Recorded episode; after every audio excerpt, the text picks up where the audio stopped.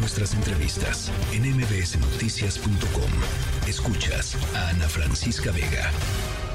Por primera vez el INE eh, ha decidido, lo dio a conocer eh, la semana pasada, que va a incluir eh, programas de opinión, programas de, análisis político y también de espectáculos en su monitoreo de radio y televisión, tanto de pre-campañas como de campañas 2023-2024. Es una primera vez que no podemos decir que sea precisamente un avance democrático por parte del Instituto Nacional Electoral. Carlos Bravo, regidor, periodista y analista político. Te saludo con mucho gusto, Carlos. ¿Cómo estás, Ana Francisca? Buenas tardes a ti y a tu auditorio. Pues me parece que preocupa algo, algo, algo así. O sea, ¿cuál sería la razón de monitorear eh, pues, programas de opinión, Carlos? Bueno, mira, esa, yo creo que son dos cosas, pero la primera es esa que dices, no se acaba de entender bien a qué responde, eh, qué propósito persigue esta nueva disposición, eh, digamos, en materia de, en teoría, equidad electoral. Si de pronto le dedicamos cinco programas a hablar de tres de los precandidatos y no hablamos de otros dos que no tienen absolutamente ninguna posibilidad, relevancia, interesantes, estamos siendo inequitativos. O si decimos que la carrera política de Claudia Sheinbaum siempre ha estado muy vinculada a la de López Obrador estamos incurriendo en algún tipo de violencia política de género. Eh, o sea, realmente es como muy errático y es muy poco claro de qué se trata exactamente este monitoreo. Eh, antes de, la entrevista estaba leyendo, tratando de entender cuál era la racionalidad y la verdad es que entre, entre más leo, más dudas me genera porque realmente tengo la impresión de que querer cuidar la equidad de la contienda, monitoreando programas de análisis y opinión, es como buscar las llaves debajo de una lámpara, aunque no se te hayan perdido ahí.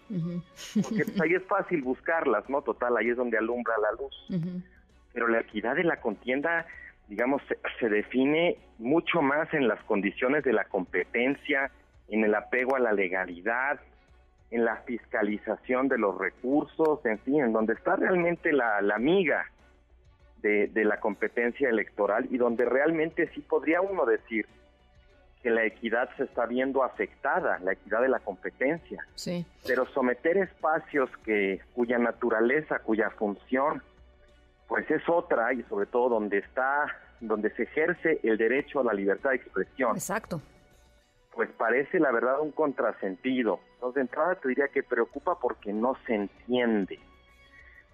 Eh, pero segundo, más allá de que no se entienda, pues uno también se pregunta por qué el INE está tan preocupado por hacer esto y tampoco preocupado por lo que está pasando en el día a día de los partidos políticos, ¿no? Todos los días leemos los eufemismos con los cuales están tratando de hacernos creer que estos no son campañas, que ellos no son candidatos, que no están buscando ser los favorecidos para la, presidencia de sus respectivas coaliciones o alianzas, ¿no? Claramente están simulando para no violar la ley. Y el INE parece ya haberse acomodado a eso, y entonces pues ahora sí que, tiene que tienen que desquitar la quincena y buscan, pues, ¿qué otra cosa podríamos hacer para no quedar en el absoluto ridículo, ¿no? Para no ser un árbitro como completamente omiso.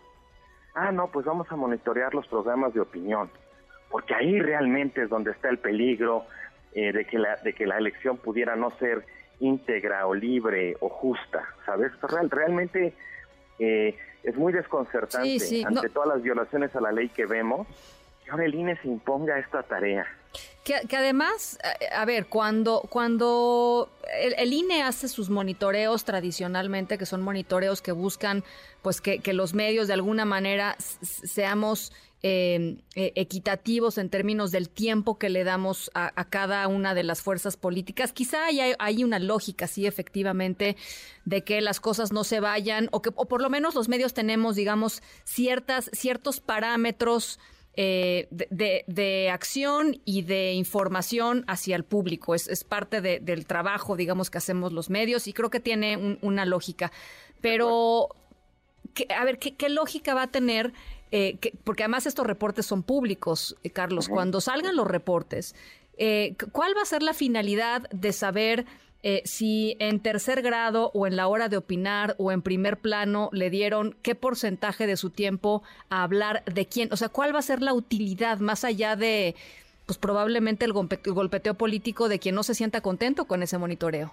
Mira, yo, yo lo justo ese era el tercer punto que te, yo creo que son dos cosas. La primera es pues generar un insumo eh, informativo para el público que va a tener un uso particularmente perverso, ¿no? Que va a ser descalificar a todos aquellos que según los criterios del INE, además, claro, no estén siendo equitativos en sus opiniones. No, en el eh, tiempo, ¿no? Es que no es un tema de tiempo, es un tema de opinión y ahí es que, pues, ¿con qué criterio vas a juzgar tú eso? O pueden ser las dos, pueden ser las opiniones o el tiempo. Si le dedicas todo un programa pues a uno de los aspirantes, entonces está siendo inequitativo. Pues digo, perdón, pero hay, hay aspirantes que son perfectamente irrelevantes y a los que no les vamos a dedicar ni un minuto de nuestro tiempo, que es escaso, que además pues no atrae la atención del público, o sea, es perfectamente normal desde un punto de vista editorial, pues priorizar la información. Claro. Y priorizar los temas de debate, ¿no? Todas las semanas lo hacemos. ¿Qué tema, qué temas hay? ¿A cuál entramos, no? Y tomamos una decisión en función de lo que creemos que puede ser más relevante, más interesante para el público, ¿no? Así es. Entonces, esa es la primera, generar insumos para la descalificación. Y la segunda, creo que también pues de alguna manera sí es eh, pues una forma digamos de amedrentamiento, ¿no? De que quienes nos dedicamos al análisis y a la opinión, pues vamos a tener que cuidarnos, no vaya a ser que digamos algo o que no digamos algo que para el INE, digamos, amerite, pues no sé qué, porque ni siquiera tampoco nos dicen como si va a haber algún tipo de sanción, si, si qué, ¿sabes? Pero claramente, pues sí es una cosa como de, oye, te estamos viendo, ¿eh? O sea, es esa cosa, digamos, muy estudiada en la sociología de cómo cambia el comportamiento de la gente, no necesariamente cuando la están vigilando, sino sabe que la pueden estar vigilando. ¿No? Sí, bueno, eh, yo quiero regresar nada más finalmente al tema de, del, del INE pues básicamente diciendo como no hay nada claro en torno a lo que está sucediendo, no hay nada escrito, digamos, en términos normativos con respecto a lo que está sucediendo ya de todo, de parte de todos los partidos políticos, menos Movimiento Ciudadano, hay que decirlo. Eh, pues ya, ni modo, ¿no? Ya va. Em, eh, ¿Crees que tenga, eh, Carlos, alguna consecuencia? Eh, más allá, o sea, ¿crees que el tribunal se aviente el tiro de tomar decisiones dolorosas en, este, en este contexto? Eh, quizá no ahorita, pero conforme vaya acercándose eh, los momentos de definición. Mira, lo que pasa es que conforme vaya pasando el tiempo, el costo para el tribunal va a ser cada vez más alto. Uno. Y dos, si el INE le echa todas las pelotas al tribunal, el tribunal no va a poder decidir todas en contra y va a tener que escoger sus batallas y eso ya es una pérdida como para la certidumbre jurídica del proceso. Estoy de acuerdo contigo en que no hay nada escrito como tal, pero muchas veces las leyes se interpretan. Pues sí. Y si hay una fecha establecida para las precampañas y para las precampañas, y esto que están haciendo no se ajusta a esas fechas, pues no es tan descabellado concluir que es ilegal y que debería parar. Y todos, lo que pasa es que ya digamos, se aventaron los de Morena. El INE dijo, no, no, no nos vamos a meter y entonces se aventaron también los de la Alianza. Y el problema de esto es que sabemos cómo empieza, pero no cómo va a terminar. Y realmente para mí, entre lo que estamos es ante la posibilidad de una elección en donde la única ley que impere sea la ley de la jungla.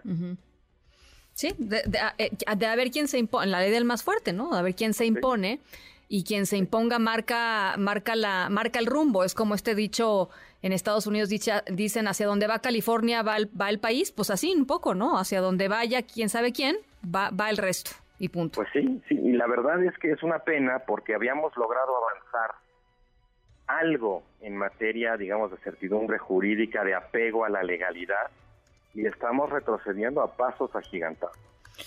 Bueno, pues ahí está. Tú además, pues eres participante de varios de estos programas de opinión, eh, Carlos. Seguramente, pues tendrán que que, que platicarlo eh, eh, internamente para ver cómo se resuelve, ¿no? Digo, eh, mi, programa también, ¿no? Este programa en el que estamos hablando, pues hay varios colaboradores de opinión. ¿En qué sentido se va a monitorear? ¿Con qué criterios vamos a considerar que estamos siendo este, justos o, no en, en términos de nuestras opiniones? Es muy complicado.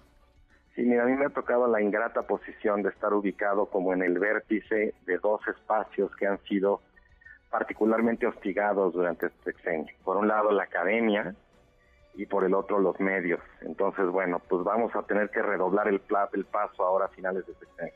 Bueno, pues ya lo estaremos conversando conforme se vayan acercando eh, los tiempos. Te mando un abrazo, Carlos, como siempre. Otro abrazo para ti, Ana, gracias. Carlos Bravo, regidor. Noticias.